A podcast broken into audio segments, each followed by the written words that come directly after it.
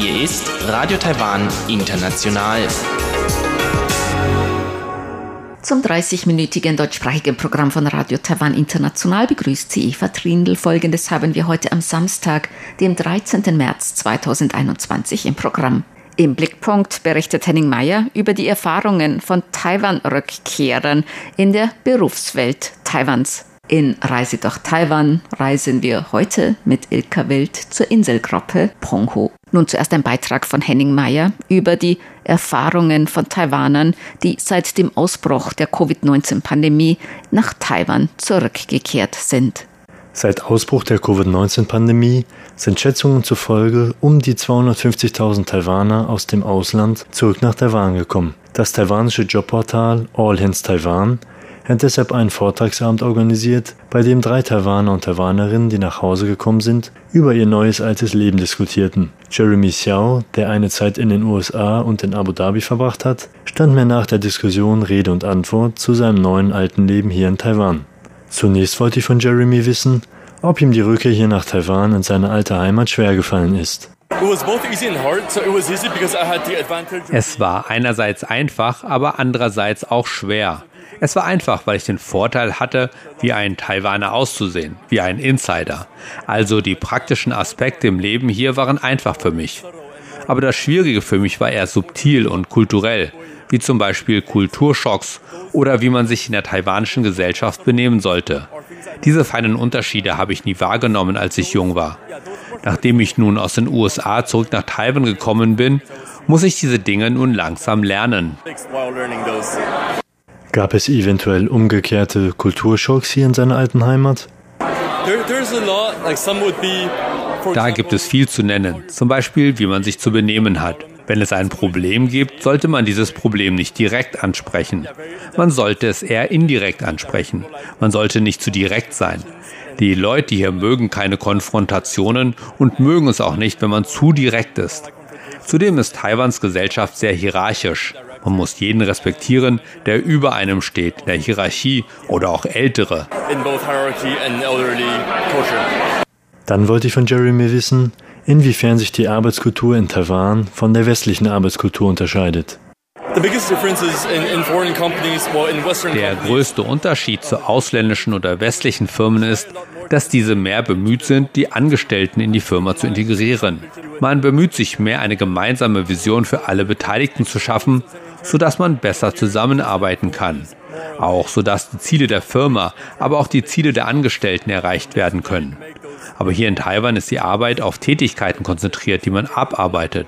Man bekommt Aufgaben und wenn diese erledigt sind, war es das. Es gibt kein größeres Ziel oder Vision. Man wird für praktische Aufgaben gebraucht und wenn man damit fertig ist, ist man fertig. Yeah, practical tasks that you need to do and once you're done, then that's done. Gibt es aber dennoch Vorteile, hier in Taiwan zu arbeiten? Uh, Selbstverständlich. Die Menschen hier arbeiten sehr hart. Davon kann man lernen. Man muss auf die Zeit achten, auf sein Zeitmanagement und auch verantwortungsvoll arbeiten. Hier lernt man pünktlich zu sein und effizient zu arbeiten. Könnte sich Jeremy auch vorstellen, hier nach Ende der Pandemie zu bleiben? Sofern ich keine geeignete Stelle finde, glaube ich das eher nicht. Wie ich vorher schon sagte, ist der Fokus auf Hierarchie und ganz allgemein der Top-Down-Management-Ansatz ein großer kultureller Unterschied für mich. Und ich bin mir nicht sicher, ob ich mich diesbezüglich anpassen könnte. Abschließend wollte ich von Jeremy wissen, wie er zu seiner Identität steht, da er lange im Ausland gelebt hat. Aufgrund meines Aussehens sage ich den Leuten hier immer, dass ich Taiwaner bin. Aber da ich seit eineinhalb Jahren hier bin, sehe ich nun langsam, dass ich mich teilweise nicht in die taiwanische Gesellschaft einfügen kann. Und ich bin mir nicht sicher, ob ich mich so ändern kann, dass ich hier hineinpasse. Ich kann natürlich nicht erwarten, dass die Leute um mich herum oder die ganze Gesellschaft sich nach mir richten. Aufgrund dessen sind Fragen der Identität immer schwierig aber am Ende des Tages versuche ich immer so taiwanisch wie möglich zu sein. Sie hörten einen Beitrag von Henning Meyer.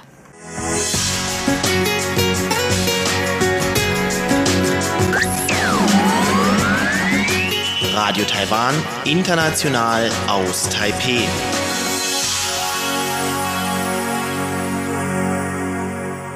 Nun geht es weiter mit Reise durch Taiwan. Heute reisen wir mit Ilka Wild zur Inselgruppe Penghu. Diese in der Taiwanstraße gelegene Inselgruppe ist eines der beliebtesten Urlaubs- und Reiseziele Taiwans. Mehr dazu nun von Ilka Wild.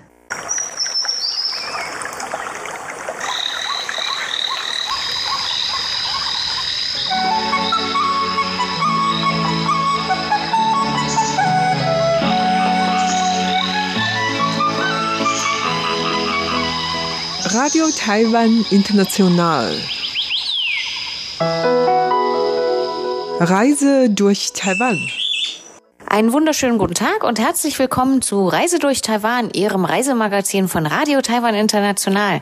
Mein Name ist Ilka Wild und heute geht's auf die Insel. Heute bin ich reif für die Insel. Auf eine Insel, wo ich noch nie war. Diejenigen Hörer, die mich kennen oder gerne mein Programm hören, wissen vielleicht, dass ich eigentlich noch nie auf einer vorgelagerten Insel Taiwans war, außer auf Xiaoliuqiu. Aber ansonsten hat mich immer dieser Inlandsflug gescheut und deswegen bin ich hier so eine ziemliche Landratte geworden.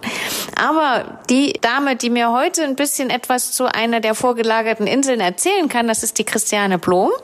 Hallo Ilka. Wie wir schon wissen, ist Christiane Blum ja eine unserer Reisespezialistinnen hier auf Taiwan, die hier auch einen Blog und einen beziehungsweise eine Webseite führt und wirklich schöne Reisetipps für Reisen auf Taiwan parat hat. Und Christiane ist ein großer Fan von Panghu, habe ich gehört, oder?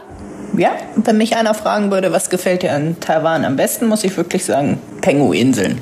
Ja. Das sind ja mehrere, das ist ja nicht nur eine. Siehst du? Hätte ich nämlich auch nicht so genau gewusst. Umso besser, dass ich dich jetzt heute hier dabei habe, weil ich habe keine Ahnung von Pangho. Und ich werde deswegen alle blöden Fragen stellen, die mir irgendwie jetzt gerade einfallen. Und du weißt bestimmt eine ganze Menge Antworten dazu. Du warst jetzt einmal auf Panghu oder mehrmals? Das hört sich jetzt komisch an, dafür, dass das mein Lieblingsort war. Wir waren tatsächlich erst einmal da, aber im Vorfeld und im Nachhinein ähm, habe ich doch noch ein bisschen was nachgelesen und frage auch immer, wenn jemand von Pengu zurückkommt, wie denn die Eindrücke waren. Also von daher, nein, wir waren einmal für vier Tage dort. Ja, aber es ist ja keine große Inselgruppe, oder? Also insgesamt sind es schon ähm, mehr als äh, 80 Inseln. Okay. Oder kleinere Inseln sollen es sein. Aber die, die man letztendlich als Besucher sehen kann, die sie auch touristisch erschlossen sind, ähm, sind eigentlich nur fünf, sechs, sieben. Wo man wirklich äh, hingehen kann, wo man auch mal was essen kann oder so. Wo du was essen kannst und wo du dir halt auch ähm, mehr als nur Steine und Häuser angucken kannst. Also wo es sich wirklich lohnt, auch hinzufahren, ohne dass der Besucher dann sagt, was soll ich hier eigentlich? Verstehe. Ja, na dann, ähm, würde mich vieles interessieren zum Thema Panghu, aber zuallererst, wie kommt man da hin? Also wir sind geflogen. Das ist auch, glaube ich, die komfortabelste Art und Weise, dorthin zu kommen. Du kannst von allen großen Flughäfen in Taiwan da hinkommen, also Tainan, Taichung, Kaohsiung und wir sind natürlich von Taipei ausgeflogen, Taipei Songshan und von da dauert der Flug ähm, 45 bis 60 Minuten je nach Wetterlage.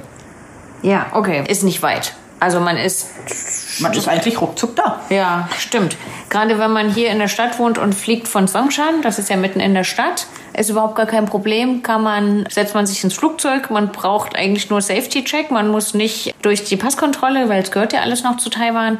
Und dann geht's einfach schon los. Die fliegen relativ häufig, ne? Also als wir geflogen sind, ähm, gab es einen Flug einmal täglich. Es kann sein, dass sich das jetzt aufgrund der Reiseaktivitäten innerhalb des Landes erhöht hat, weil es auch mittlerweile ein sehr beliebtes Reiseziel geworden ist. Das war in den letzten Jahren gar nicht so. Das hat sich natürlich jetzt erst durch die ähm, Pandemie und die Tatsache, dass wir hier alle auf der Insel bleiben, ähm, verändert. Und von daher kann ich mir vorstellen, dass sich der ähm, inländische Flugplan da auch nochmal zugunsten der vorgelagerten Inseln verändert hat. Ja, ich habe gehört, dass es zu vielen Gelegenheiten schon gar keine Tickets mehr gab. Also jetzt über den Jahreswechsel. Ich denke auch zu chinesisch Neujahr wird es ganz voll gewesen sein oder voll sein. Also das wird immer beliebter und Christiane wird uns bestimmt gleich erklären, warum das so ist. Aber vielleicht noch mal als alternative Anreisemöglichkeit, wenn man jetzt nicht so gerne fliegt, ich will jetzt nicht sagen, dass ich Flugangst habe, aber ich fliege nicht so super gerne. Ich fliege wirklich nur dann gerne, wenn es wirklich lohnt. Aber ich zum Beispiel fahre ganz gerne mit dem Schiff. Kann man auch mit der Fähre fahren? Ähm, von Gaussian kannst du auf alle Fälle mit der Fähre fahren. Das habe ich auch selber schon gelesen. Es soll auch von Taichung aus ähm, eine Fähre geben, aber ich weiß aktuell noch nicht, ob die tatsächlich in Betrieb ist oder nicht. Vielleicht könnt ihr das passend zur Webseite bei euch dann nochmal nachreichen, ob die schon tatsächlich ihre Fahrt aufgenommen hat. Okay. Auf jeden Fall ist es eine südliche Insel. Also es ist jetzt nicht so weit im Norden wie Tinmen. Also nur, weil darüber haben wir noch gar nicht gesprochen, wo diese Inselgruppe sich eigentlich befindet. Weil das ist nämlich auch interessant. Das ist nämlich auch ein, so ein Phänomen hier auf Taiwan, obwohl Taiwan ja nicht sonderlich groß ist. Aber Manchmal ist es wirklich so, wenn man hier im Norden noch ziemlich friert mit knapp 18 Grad, ist es im Süden manchmal schon weit über 20, 24 Grad und man kann schon wieder sein T-Shirt rausholen. Und da ist es natürlich interessant, ob man wie zum Beispiel in Tianmen lieber noch mal einen dicken Pulli mitnimmt, weil das ja schon ziemlich weit nördlich ist, oder ob man nach Panghu fährt. Und wo ist Panghu? Ähm, Panghu liegt ähm, auf der Höhe ähm, von Mittel-Taiwan mhm. in der Taiwanstraße. Aber Vorsicht, also ähm, so warm ist es da auch nicht. Also da herrschen ganz schöne äh, Nord-Westwinde und äh, von daher da weht eine frische Brise. Also mhm. als Deutsche würde ich sagen, oh, das ist die steife Brise Nordwest. Verstehe. Ja. Und ich glaube gerade im Winter Winter, ne? Im Winter ist es dort oder Herbst, Winter, Frühjahr ist es da noch, obwohl es eher südlich liegt, doch recht kühl kann es manchmal empfindlich kalt sein, ne? Ja, also der, derjenige, der jetzt ähm, die Shorts einpackt, der ist da im Herbst und im Frühjahr ähm, nicht gut beraten. Also da sollte man schon wärmere Sachen mitnehmen. Das ähm, ist eine es ist für Kitesurfer und Windsurfer ein Paradies und gerade auch ähm, im Winter. Also insofern, weil zwischen ähm, September und Mai ist, ähm, lassen die Winde ein bisschen nach. Mhm. Aber während der Herbstmonate oder der Frühjahrsmonate ist das ein Paradies und ähm, das, da nimmt man ordentlich Wind auf. Okay, alles klar. Ist überhaupt nichts für mich. Ich mag das gar nicht, wenn es zu dolle windet. Aber Du, wie gesagt, bist ein großer Fan von Panghu. Was hat für dich jetzt mal erstmal, bevor wir ein bisschen genauer erklären, so den Charme von Panghu ausgemacht? Das hat sich eigentlich, das merkt man, also wir haben das schon gemerkt, als wir ähm, das Flugzeug verlassen haben. Irgendwie war das, wir waren vielleicht auch in Urlaubsstimmung, aber man merkte relativ äh, schnell, die Leute sind total gelassen, ganz relaxed. Das Leben ist ähm, nicht so hektisch wie hier in Taipei. Also man nimmt relativ schnell ähm, so das Gefühl auf, du hast hier Urlaub, du hast wie gesagt eine besondere Klimalage und ähm, die Leute äh, sind entspannter. Du meinst die Leute vor Ort, die Panghuer? Die Bewohner, die sind einfach ähm, sehr relaxed. Ich würde jetzt nicht sagen, ähm, komme ich heute nicht, komme ich morgen, aber es, ähm, es ist, man hat einfach so das Gefühl der Gelassenheit. Okay, hat das so eine ein bisschen Tropikinsel-Anmutung? Wie würdest du sagen, so wie Thailand? Um Gottes Willen, nein, sorry. Also, ähm, ich weiß auch, auch noch. auch diese Chance ist jetzt vorbei. Entschuldigung, also ähm, es gibt hier tatsächlich ein paar Palmen ähm, auf den Inseln, aber äh, also so ein Tropik-Feeling ist überhaupt nicht aufgekommen. Nun waren wir auch im April letzten Jahres dort. Ähm, das mag auch wetterbedingt äh, damit zusammenhängen. Aber letztendlich ist es ähm, durch die Klimalage eher sozusagen, als wenn du irgendwo ähm, ein bisschen manchmal auch an der Atlantikküste unterwegs bist. Ah, okay. Also, also ähm, keine oder, oder Nordseeinsel oder sowas. Genau, also es gibt Sandstrände, aber es gibt einige Anpflanzungen, aber keine Palmen oder ähnliches. Eher ganz im Gegenteil, also eher Kiefern als Palmen. Mm, okay. Das ist ja interessant. Das sieht aber doch bestimmt ganz gut aus, oder? Also wie gesagt, ähm, als Norddeutsche fühle ich mich da sehr wohl. Ah. Ich war allerdings auch nicht auf der Suche nach meinem Sonnenschirm und dem, äh, den Palmen, sondern tatsächlich, ähm, wir haben es mehr genossen, dass wir, wir haben uns einen Roller gemietet ähm, und sie haben dann die verschiedenen Inseln besucht, was auch persönlich, was wir toll fanden, dass wir mit den Roller an einem Hafen abstellen konnten, sind mit der Fähre zur nächsten Insel gefahren und haben dort ähm, aufgrund unseres Package, das wir gebucht hatten, gleich den nächsten Roller bekommen und konnten dann wieder die ganze Insel erkunden. Das hat dann so ein, zwei Stunden gedauert, dann bist du mhm. wieder zur Fähre zurück, dann ging es weiter. Mhm. Also von daher war das auch ähm, sehr einfach zu bereisen. Ja. Und du kannst ähm, eben zu den einzelnen Stränden vor Ort fahren. Ja, also das klingt ja auch sehr gut organisiert, so eine Rollerrundreise, oder? Es, oder das, das kriegt man, wenn man einen Roller dort mietet, dass man, dass die dann sagen, du kannst dann quasi mit dem Mietvertrag dann, wenn du auf die andere Insel gehst, dann weiterfahren. Auch nicht, wenn es der gleiche Roller ist. Ob das bei jedem Rollerverleih äh, möglich ist, kann ich dir nicht sagen. Wir ja. haben unseren Roller direkt im Hotel ja. gebucht und ähm, sind dort dann zu der Rollerfirma gebracht worden und die hatten das im Angebot. Ja. Und von daher gehe ich aus, dass es schon auch eine übliche mhm. Variante ist, weil das ist das Einfachste. Du kannst den Roller nicht mitnehmen, ähm, soweit ich das weiß, auf die Fähren. Aber mhm. wenn du dort vor Ort einen neuen gestellt bekommst, wie sollst du sonst um die Insel kommen? Ja. Es gibt natürlich ähm, auch organisierte Touren. Also es, mhm. wir haben auch gesehen, dass teilweise Busse an den Häfen standen und dann so kleine Gruppenbusse, die die Leute über die Insel gefahren haben zu den einzelnen Sehenswürdigkeiten. Oder wenn du sozusagen mutig bist, kannst du dich aufs Fahrrad setzen. Das geht auch. Fahrradverleih. Das geht bestimmt auch. Das habe ich jetzt explizit nicht gesehen, aber ähm, das hm.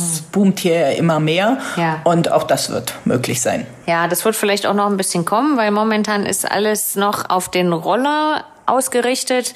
Ohne Roller geht da auch nichts auf den Inseln, oder? Mm, für uns ist das immer die ähm, entspannteste Möglichkeit die Inseln oder Taiwan zu erkunden. Also überall da, wo wir sagen, wir können das Auto mit ruhigem Gewissen abstellen, ist es einfacher, ähm, übers Land mit dem Roller zu fahren, mieten wir uns einen Roller. Das gilt für die Städte als auch besonders für die Inseln.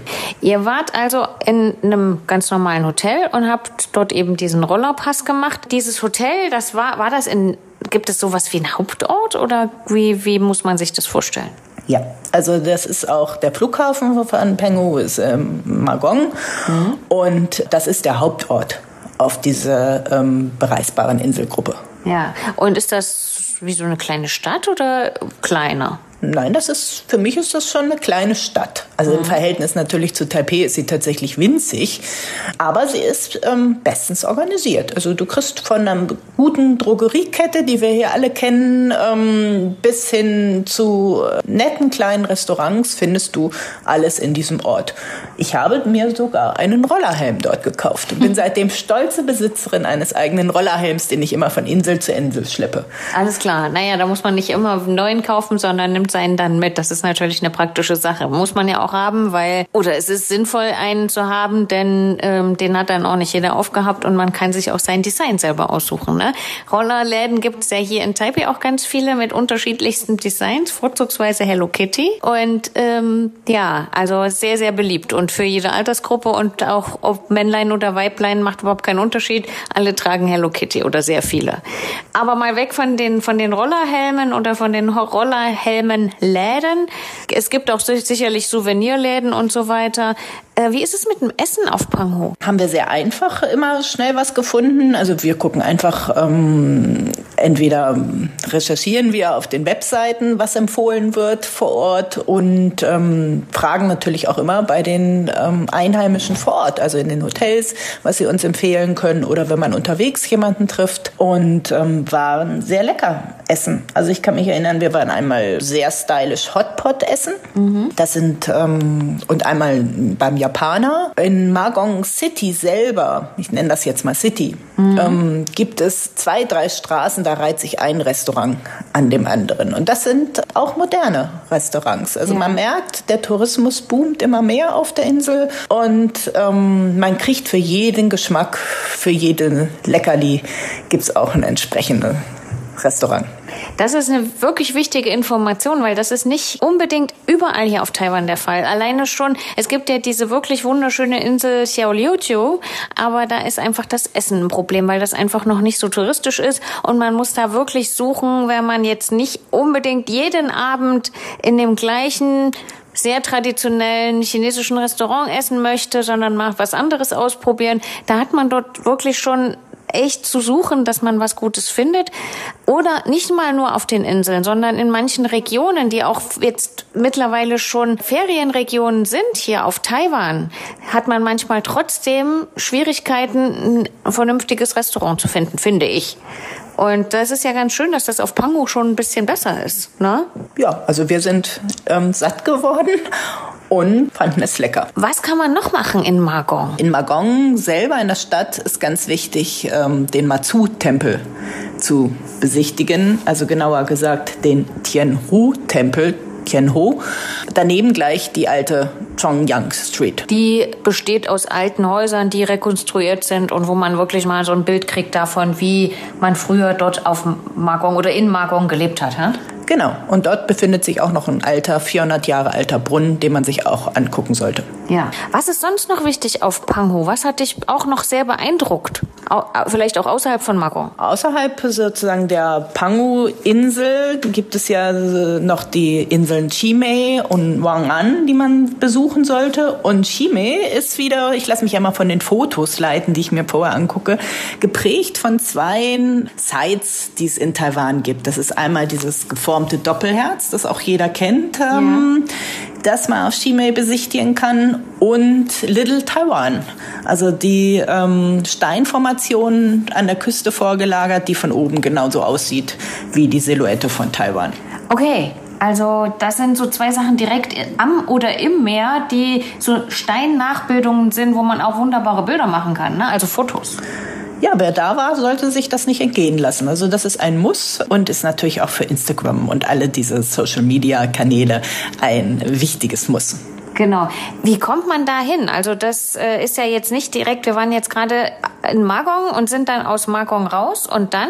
Du kannst ähm, die drei zusammenhängenden Inseln der selber sozusagen gut befahren. Das ist ähm, Baisha und Chiu, aber letztendlich nach Wangan und nach Shimei musst du mit der Fähre fahren.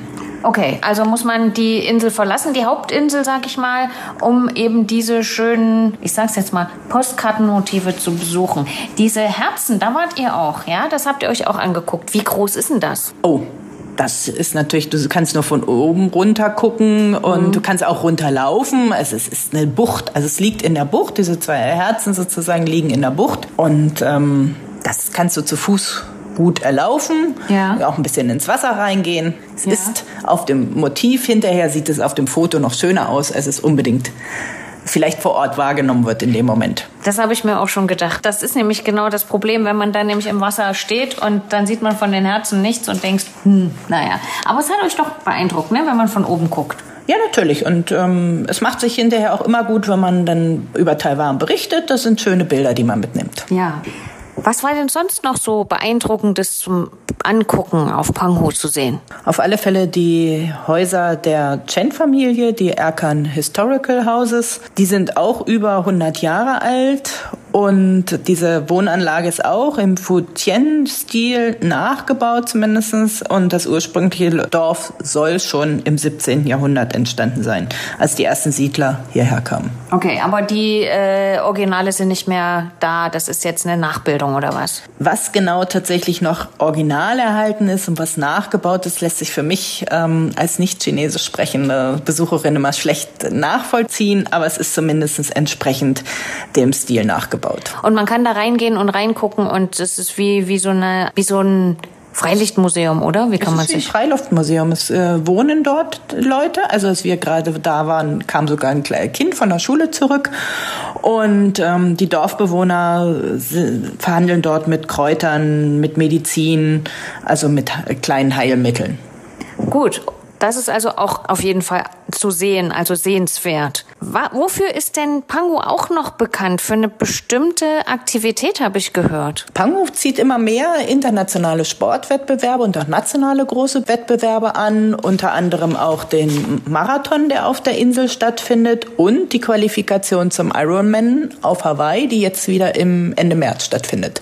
Das heißt, da kommen dann Teams aus Taiwan und Proben die oder machen die doch schon Wettbewerbe? Also am 21.03. wird tatsächlich der Ironman auf ähm, Pangu stattfinden mhm. und ähm, das ist jetzt dann die Qualifikation für Hawaii. Okay. Habt ihr Leute gesehen, die da irgendwie geübt haben? Also wir haben das letztes Jahr nicht gesehen, weil wir danach waren. Von daher kann ich dir das jetzt nicht sagen, dass da irgendjemand an mir vorbei gelaufen ist mit Fahrrad. Alles klar. Aber es, deiner Meinung nach, was man so sieht, lohnt sich das auf jeden Fall? Ist das ein gutes Sportgebiet, wo man alles machen kann? Fahrradfahren, schwimmen und so weiter? Du hast alles vor Ort und du hast ganz viele Strände, auch für Familien, aber natürlich auch für Sportler, die leicht zugänglich sind.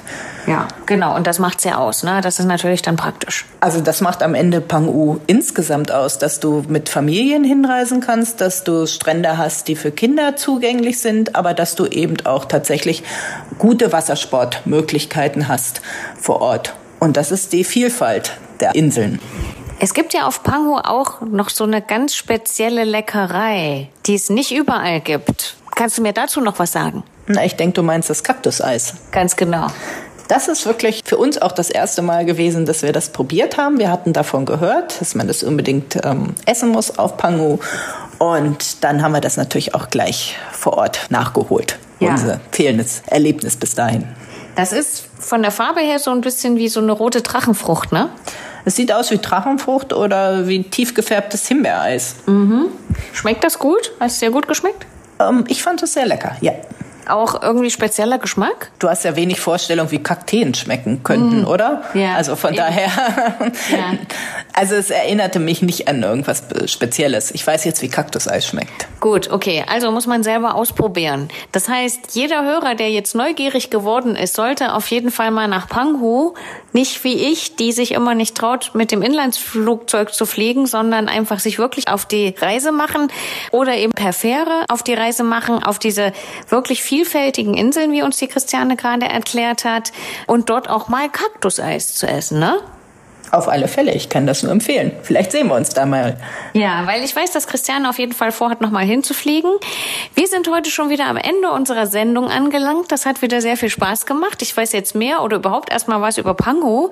Vielen Dank für die Vorstellung von dieser echt interessanten Inselgruppe. Christiane, vielen Dank. Gerne, mir hat's auch großen Spaß gemacht. Und ich verabschiede mich bis zur nächsten Folge von Reise durch Taiwan, Ihre Ilka Welt.